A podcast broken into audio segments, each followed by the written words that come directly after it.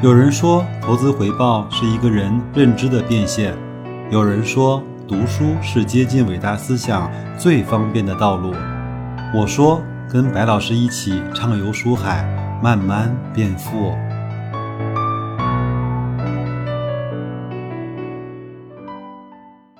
各位好啊，今天是二零二零年的十二月二号啊，是一个周三。我们今天继续来学习那一本投资第一课啊。我们今天来学习什么呢？来学习周期股，就是学习金融业的周期。我们来分为几个模块来去分享啊。第一个呢，就是银行业的周期。最近啊，包括前面工商银行当天涨了百分之六啊，各种银行都随之而动啊，包括招商银行、包括宁波啊、兴业啊，也都破了它前期的新高。那所以呢，我们先来看一看银行业的周期。在看周期之前呢，我们先来看一看银行业经营的本质啊。我不知道各位知不知道，银行业其实是一个杠杆非常非常高的企业，一般是在八到十倍，高的是在十五倍左右啊。那么银行业呢，是以自身的信用作为基础，就是你敢于把钱存进招商银行，那首先是你认为招商银行在短时期之内不会倒闭嘛？那它呢，一方面吸收负债，包括存款、同业的借款、发行债券等等啊；另外一方面呢，用这些负债呢去配置一些资产，包括贷款、同业的资产、债券。包括购买一些贵金属等等啊，从而呢赚取资产和负债之间的利差，并且呢在此基础之上提供汇款资讯啊、理财服务等等的一些服务，从而呢赚取中间的收入。其中呢赚取利差是银行的主业，赚取中间的收入是副业。副业呢是依附于主业而存在的。那么银行的负债呀，包括存款。同业的负债和债券是必须要偿还的，不要以为银行就永远不会倒闭。离我们最近的就是这个包商银行的倒闭啊，但是呢，银行配置出去的资产呢，却可能收不回去。比如说要形成坏账啊，和和银行借贷的公司倒闭了，无法偿还贷款，所以银行都有一个它自己的坏账率。为什么？港股的银行估值那么低，就是因为很多的外资呢对中国的银行的这种坏账率，它有了更高的一个估算。我们说是百分之二，他认为可能是百分之十啊。那在正常的年份里呢，银行已经考虑了这个风险，并且呢将风险所需要的补偿包含在利差之中。为什么在二零零八年？花旗银行可以从六十美金跌到一美金，就是很多的人对他来说已经认为他已经有点所有的坏账都收不回来的意思了。虽然呢，银行在放贷之初啊也会进行一些调查或者是评估，但是呢，它仍然无法提前预知一个企业未来的运营情况。如果银行呢提前知道啊这家企业无法偿还贷款，那么它呢也就不会借出资金了。所以。虽然银行可以想尽办法去避免一些损失，但是最后呢，仍然是在做一道概率题，即利差的收益一定程度上要覆盖掉坏账的风险。为什么最近几年蚂蚁金服、包括腾讯这些公司呢特别的厉害？因为它可以用大数据来去做到这些传统银行需要去人工。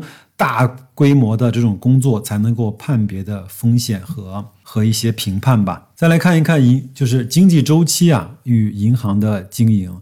在经济好的年头呢，全社会的企业整体的效益都很好，那么银行贷款的坏账率是比较低的。此时呢，银行业依照比较低的坏账率来去参考它的风险因素，对风险补偿的要求也比较低。如果经济周期呢走向衰退，那么整体来说啊，实体的企业盈利能力减弱，破产包括倒闭，就是说没有办法来偿还贷款的企业的数量也会增多。那么银行的坏账率也随之而上升。此时呢，银行需要按照较高的坏账率来考虑风险因素，对风险补偿的要求也会比较高。除了贷款之外啊，银行还有债券、同业资产等等的其他的类型资产，同样也面临着类似的经济周期的波动与影响。还有呢，宏观调控与银行业的这种周期。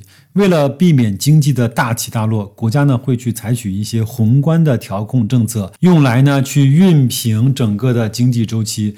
在正常的年头啊，宏观调控主要是温和并且偏向积极的；在促进经济的发展。而在两个端头，就是宏观调控主要是以逆向来调控，在经济过热的时候呢，它采取紧缩的货币和财政政策；在经济萧条的年头呢，用积极的货币和财政的政策。货币政策呢，会影响利率水平以及货币的供应量，这对银行来说影响是非常非常直接的。那么货币的供应数量呢，其实更多的是由央行来去决定的。如果呢，货币的供应数量大，那么整体的社会融资的容易程度就相对呢容易一些。那么如果筹借资金比较困难的话，那么更容易啊，使得企业陷入困境。那么这样的话，银行的坏账率也会更高一些。最后来总结一句啊，宏观经济周期波动呢，以及与之对应的调控政策，对银行的资产质量以及价格产生了影响，这就是形成银行业周期的主要原因。比如说，二零二零年啊，国家说银行要让利于企业，整个要把利润全部贡献出去。那所以你看到了，在港股啊，中国银行、工商银行、交通银行、以及建设银行、农业银行都出现了百分之十五甚至是二十的下跌，他们的股息率也不如在前面的时候那么的好。比如说，每年可以分四毛的，在今年只能够分两毛五，甚至是两毛了，他们的股价当然要随之下跌了。再来看一看保险业的周期吧。保险行业呢，其实与银行业呢有些类似。银行业呢是吸收存款，而保险行业呢则则是吸收保费。当保险的合同约定的事件发生的时候，保险公司要给保护赔偿。保险公司呢，通过对这些事件发生的概率以及精算啊和统计啊，用保费的收入来去覆盖赔偿和损失，有点类似银行用利差来去覆盖整个的坏账的损失。因为保险合同约定的需要赔偿的事件呢，并不是马上就会发生。那在这个空档期啊，保险公司呢就可以利用这笔保费来去配置债券呐、银行存款呐。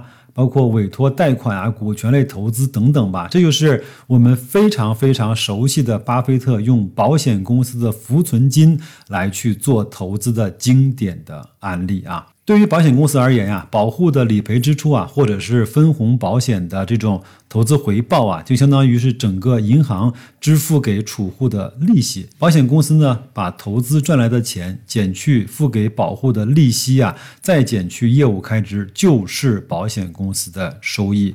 所以这两年呢，国家也非常非常的鼓励这些险资呢入市来去投资我们中国非常好的一些核心的资产。那所以最近这段时间，保险公司的投资的水平就决定了这家保险公司它的估值、收益以及它的股价。最近呢，平安涨得还不错，那是因为什么呢？平安本来它的投资水平其实相对是不高的，那前面呢是因为汇丰银行啊，它突然是决定了不分红，那么。它的股价就从了六十块一直跌到了二十七块，那平安呢也从八九十块跌到了七十几块，这一段时间慢慢的又涨了回来。那所以呢，总结一句，保险公司的周期性主要是来自于其配置的资产的收益的变化，保险公司持有的几类资产都会或多或少的受到经济周期的影响。我们再来看一看啊，就是券商的周期吧。我们知道。你如果说周期股的话，那么券商应该是周期之王啊。所以作者说啊，券商是所有金融行业中周期性最为明显的。首首先呢，券商有四大业务，第一个呢是经纪业务，就是我们的买卖证券它的收的佣金啊。第二呢就是证券投资的业务，在国外呢，券商其实是不叫券行券商的，叫什么呢？叫投行嘛，叫投资银行。那所以呢，它的证券投资业务其实越来越多的被中国的券商所去重视和去发展。还有呢，叫投行业务，还有资产管理业务，这四大业务中呢，都受到资本市场的价格波动的影响。我们分别来看一看吧。第一呢，就是经纪业务，也就是代理客户进行证券买卖，它的主要收入来源是股票基金和债券买卖的佣金收入。在股市低迷的时候呢，证券的交投呢成交比较低迷，中佣金的收入也相对比较低。反之呢是亦然的。第二呢。证券的投资业务，也就是券商利用自有的资金买入股票、基金、债券以及等等这种金融的资产，与保险公司类似啊啊，券商呢将投资的资产分别划入交易性的金融资产、可供出售的金融资产、长期股权等三类，分别呢对计对应不同的会计制度，在这三种类型的金融资产呢，对券商的利润影响与保险公司是类同的。第三就是投行的业务，什么意思呢？就是承销、发行以及与之相关的资讯业务。发行的证券呢，主要是股票和债券，包括股票 IPO、再融资，包括。那么股市低迷的时候呢，券商的承销发行业务也随也随之减少，因为每个人都想在股市好的时候来去发行自家的股票，从而获得更高的溢价啊，对吧？第四呢，就是资管业务，就是资产管理的业务，类似于银行的理财业务。许多券商的基金子公司呢，也划入了资管的业务类别。随着国民收入的提高，券商的资产管理业务也处在成长期，受周期的影响是比较小的。我们来再看一看，在这个行业中那些危急的时刻，因为金融业呢一般具有较高的经营杠杆，因为它是通过社会的呃存款吸纳呀，包括一些这种杠杆来去做这样的投资的。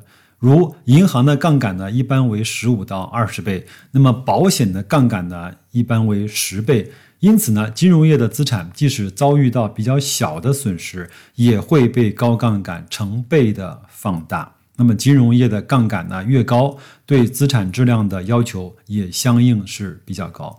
我们其实你可以去看一看，包括交通银行它的利差，比如说是一个点，那么招商银行它的利差可以做到一点五个点。不要小看这百分之零点五的差异，如果乘上十五倍的杠杆，他两个人的 ROE 和整个的绝对收益是差的非常非常的。多的，对于金融业呢，最危险的时候呢，不应该是经济繁荣的时候，也不应该是经济萧条的时候，而是经济呢由强转弱的这个。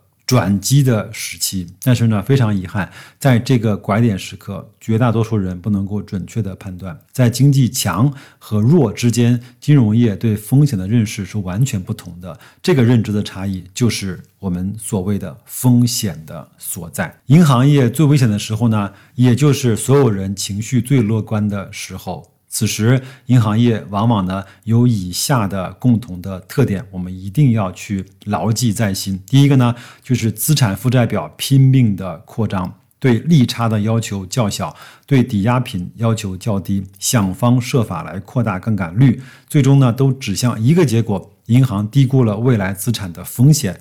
一旦经济行情转变，那么，银行之前对某些低质量贷款的乐观评估，本来不应该获得贷款的个体，最终呢形成了坏账。想一想，零八年美国的次贷危机是怎么形成的？不就是把那些没有还款能力的人给他放了款，让去买房嘛？那房市一旦下落，这些人一定是要平仓出局的。而这个损失呢，又通过极高的杠杆啊，又被成倍的放大。在经济繁荣期呢？银行资产的差异呢，其实往往并不大，因为借贷的企业普遍能够获得较好的收益。在经济萧条期呢，就能够看出各家银行的风控能力。此时，行业之间的差异是巨大的，个体之间的经营的也有好坏之分啊。反过来说啊，银行最安全的时候，反倒是他们风险意识最高涨的时候，最为惜贷的时候。这个时候呢，潜在的坏账充分暴露，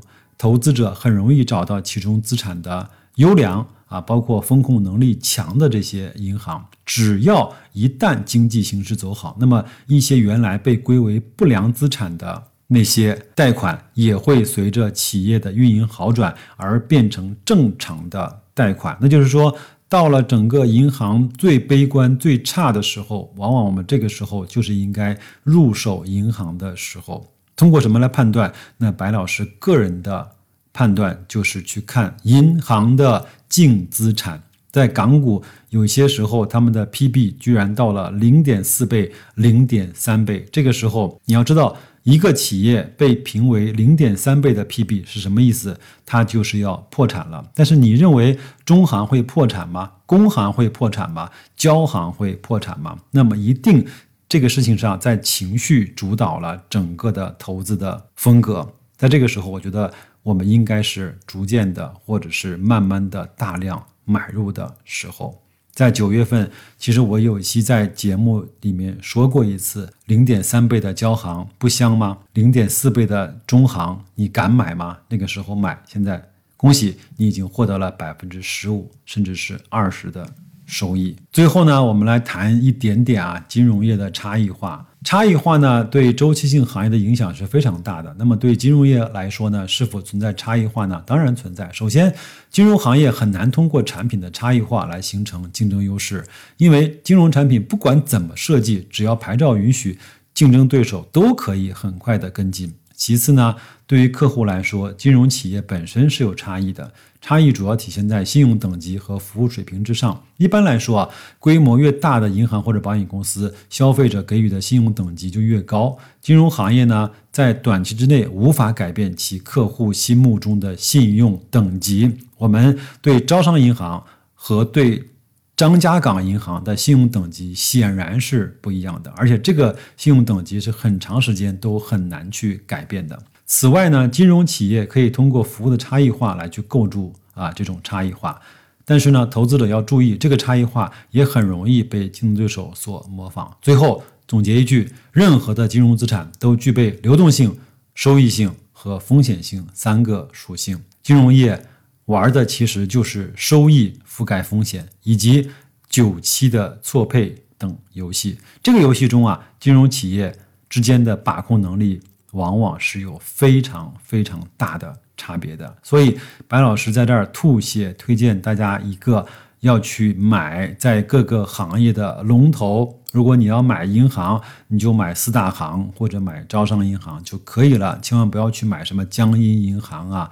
这种张家港行啊，什么什么呃包商银行啊，对吧？那在保险当中，你就去买平安啊就可以了啊。中国人寿，你如果在券商，中信证券，包括东方财富，你是可以去配置的。当然，要在它的估值相对比较低的时候，千万不要去配置那些所谓的在一次牛市中涨得非常凶猛的那些所谓的龙头，那个真的是会套死人的，好吧？那最近呢，这些资产涨得也都不错，银行、保险，包括券商。